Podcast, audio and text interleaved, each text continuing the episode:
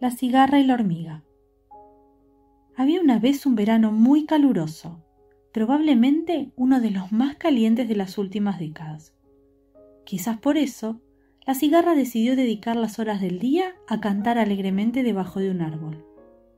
No tenía ganas de trabajar, solo le apetecía disfrutar del sol y cantar, cantar y cantar. De esa manera pasó así sus días de verano, uno atrás del otro.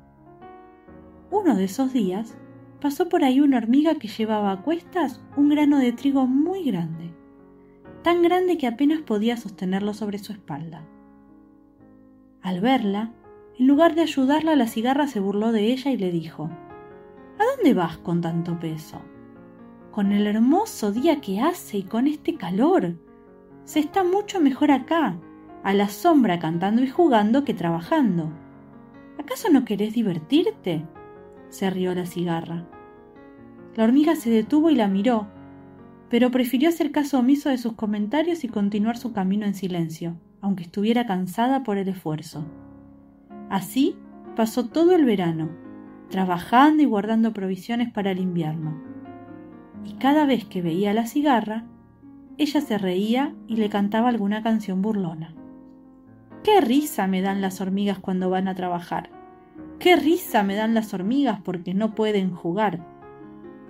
Así se pasó el verano y las temperaturas empezaron a bajar. En ese momento, la hormiga dio por finalizado su trabajo y se metió en el hormiguero, donde estaba calentita y tenía comida suficiente para pasar todo el invierno. Entonces fue su turno de dedicarse a jugar y a cantar. Sin embargo, el invierno encontró a la cigarra debajo del mismo árbol, sin casa, sin abrigo y sin comida. No tenía nada para alimentarse y estaba muerta de frío. Y entonces se acordó de la hormiga y fue y llamó a su puerta. Amiga hormiga, sé que tienes provisiones de sobra. ¿Podrás darme algo de comer? Yo te lo devuelvo en cuanto pueda. La hormiga le abrió la puerta y le respondió ¿Por qué voy a darte la comida que tanto me costó reunir que vos en lugar de ayudarme te dedicaste a burlarme. ¿Qué estabas haciendo durante el verano? Ya sabes, le respondió la cigarra. A todo el que pasaba yo le cantaba.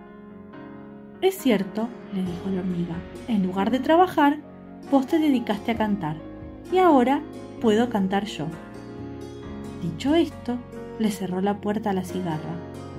A partir de ese momento, la cigarra aprendió que no debía burlarse del trabajo de los demás, y que para conseguir lo que necesitaba debía esforzarse un poco más. Y colorín colorado, este cuento se ha terminado.